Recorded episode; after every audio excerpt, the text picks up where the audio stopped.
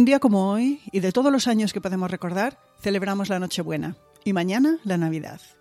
Es un día marcado en el calendario familiar y que este año lo vamos a celebrar como no estamos acostumbrados a hacerlo, aunque es muy posible que en muchas casas haya ya decoración de Navidad y por supuesto llegarán Papá Noel y los Reyes Magos. En la calle hay luces, muchas luces, calles y árboles cargados de bombillas. Pero ¿de dónde viene todo este festival de luz? Hola, soy Ana Nieto y esto es Calendario de Historias, un podcast con el que de lunes a viernes les proponemos repasar la historia, recordar a sus personajes y ver qué nos queda de ello. Para entender lo de las luces hay que hablar de los árboles de Navidad. Los árboles de Navidad son una tradición alemana que se adoptó por la familia real británica. A Estados Unidos, de hecho, llegaron cuando en 1841 se vio una imagen de la reina Victoria y de su esposo Alberto con un árbol. Fue una imagen que gustó y se fue emulando poco a poco. A ambos lados del Atlántico se adornaban estos árboles con velas, lo que era tan bonito como peligroso.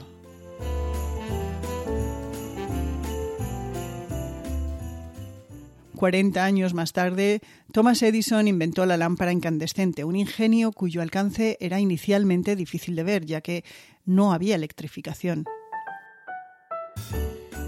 Uno de sus socios, Edward Johnson, vicepresidente de la Edison Lamp Company, decidió usarlas para sustituir las velas. Le fabricaron 80, del tamaño de una nuez, y de colores rojo, azul y blanco y las colocó en el árbol de su casa de Manhattan, frente a la ventana. Usó un generador para iluminarlas y llamó a la prensa. Los periodistas locales le ignoraron porque consideraron que aquello era un montaje publicitario. Pero el reportero del Detroit Post and Tribune prefirió orientar su artículo por el efecto producido y escribió que era difícilmente imaginable algo más bonito. Quienes pasaban por la ventana de Johnson se paraban a mirar el árbol y poco después la gente simplemente iba a mirarlo y maravillarse con el espectáculo. Johnson convirtió aquello en una tradición anual, pero como suele pasar en estos casos, cada vez con más bombillas. En 1884, la prensa de Nueva York, ya convencida del interés del árbol iluminado, hablaba de 120 bombillas. Pero claro, Johnson era un alto ejecutivo de la empresa y podía permitirse algo que no era barato. Los primeros cableados con 16 bombillas se vendían por 12 dólares, que hoy vienen a ser más de 350. Además, la mayor parte de los hogares aún no tenían electricidad, ni todos la querían, porque era una novedad que durante algún tiempo no generaba mucha confianza.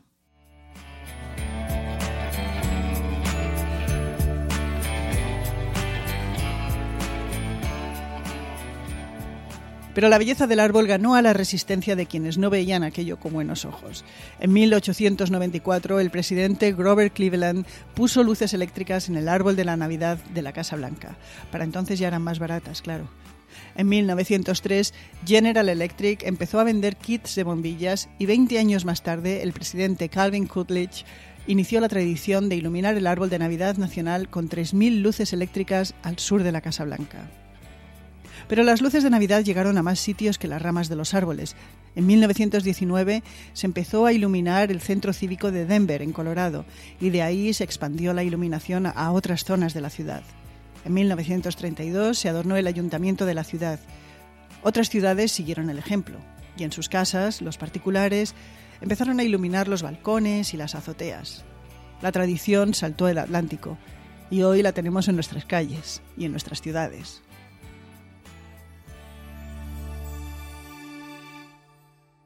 Lo que es más moderno es la competición entre ciudades por hacer de esta iluminación lo más radiante y en algunas cosas extravagante.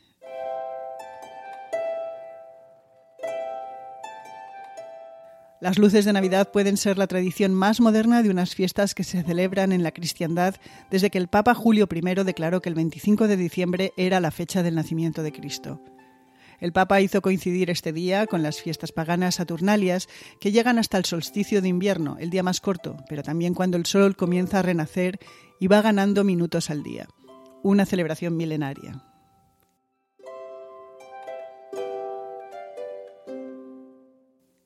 Y hoy, el día en el que celebramos la Nochebuena, en calendario de historias sabemos que llegamos a esta noche cansados, aislados o no tan acompañados.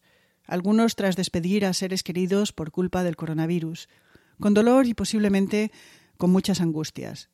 Pero hoy, hoy es Nochebuena, distinta, pero Nochebuena. Una noche que celebremos como celebremos, tiene que llegar con los mejores deseos. Y nosotros se los traemos de todo el mundo. Adelante, San, de Seúl, Corea. 메리 크리스마스! 그리고 2021년에는 모두들 새해 복 많이 받으세요. Kate, de Rusia, y Anthony y Lisette. С наступающим Рождеством и самые наилучшие пожелания в 2021 году. Soy Екатерина Хэг, de Находка, Russia.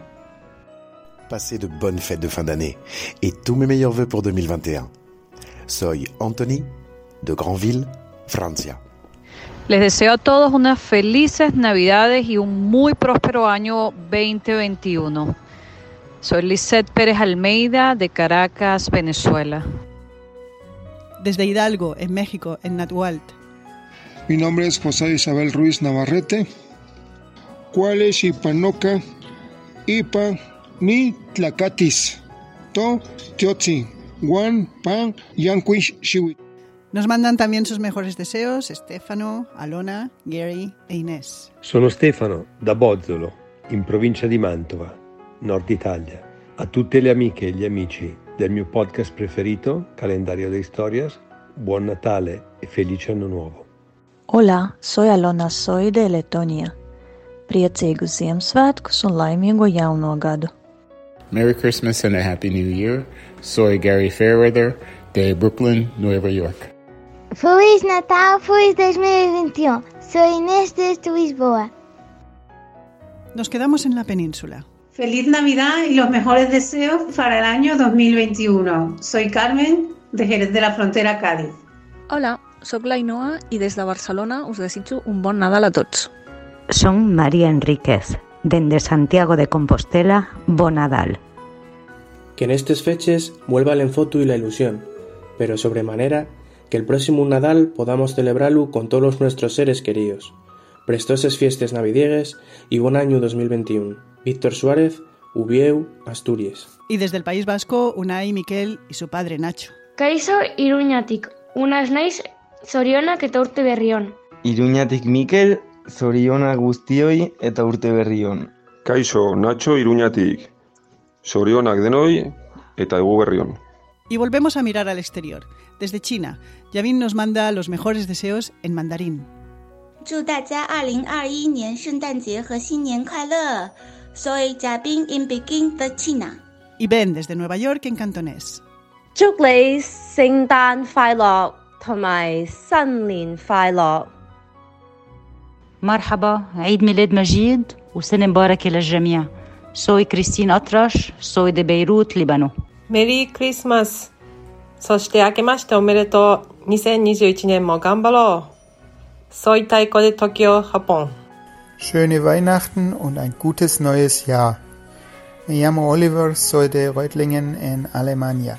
di leen ñaanal at bu bees bu ànd ak xéewal ak teranga me llamo Amadou soy del Dakar Sénégal bye Hemos oído a Christine, a Taiko, a Oliver y a Madú y ahora volvemos a México de la mano de María Félix de Yucatán. Nos habla en maya.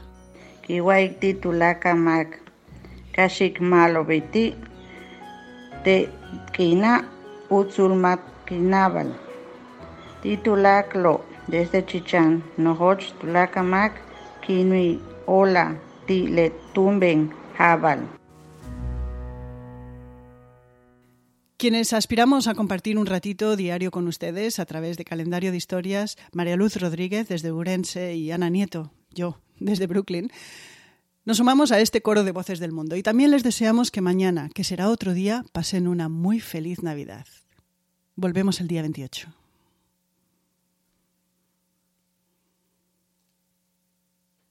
Sigue a tu equipo con Contour TV de Cox y la app de Contour. Usa tu control por voz para buscar partidos o grabar uno que comience tarde, porque hasta el mejor fanático necesita dormir. Conoce más en cox.com diagonal deportes. Sigue a tu equipo con Contour TV de Cox y la app de Contour. Usa tu control por voz para buscar partidos o grabar uno que comience tarde, porque hasta el mejor fanático necesita dormir. Conoce más en cox.com diagonal deportes. One day in the metaverse, doctors will practice high risk surgeries as many times as needed before operating on real patients. Education will be more immersive, allowing art students in Ohio to visit museums across the world without a plane ticket, and giving science students in Florida the opportunity to sail through Saturn's rings. The metaverse will also transform workplace training. Imagine a world where engineers can disassemble and reassemble engines thousands of times without wasting materials, or where aspiring city planners can build hundreds of cities before a single real building is ever constructed. The metaverse may be virtual, but the impact will be real. Learn more about what Meta is building for the metaverse at meta.com slash metaverse impact.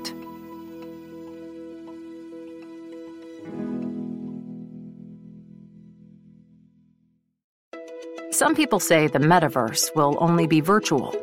But one day, in the metaverse, doctors will practice high risk surgeries hundreds of times before they operate on real patients. And students will be transported to ancient Rome and Saturn's rings, improving health outcomes, learning, and more. The metaverse may be virtual, but the impact will be real. Learn more about what Meta is building for the metaverse at meta.com slash metaverse impact.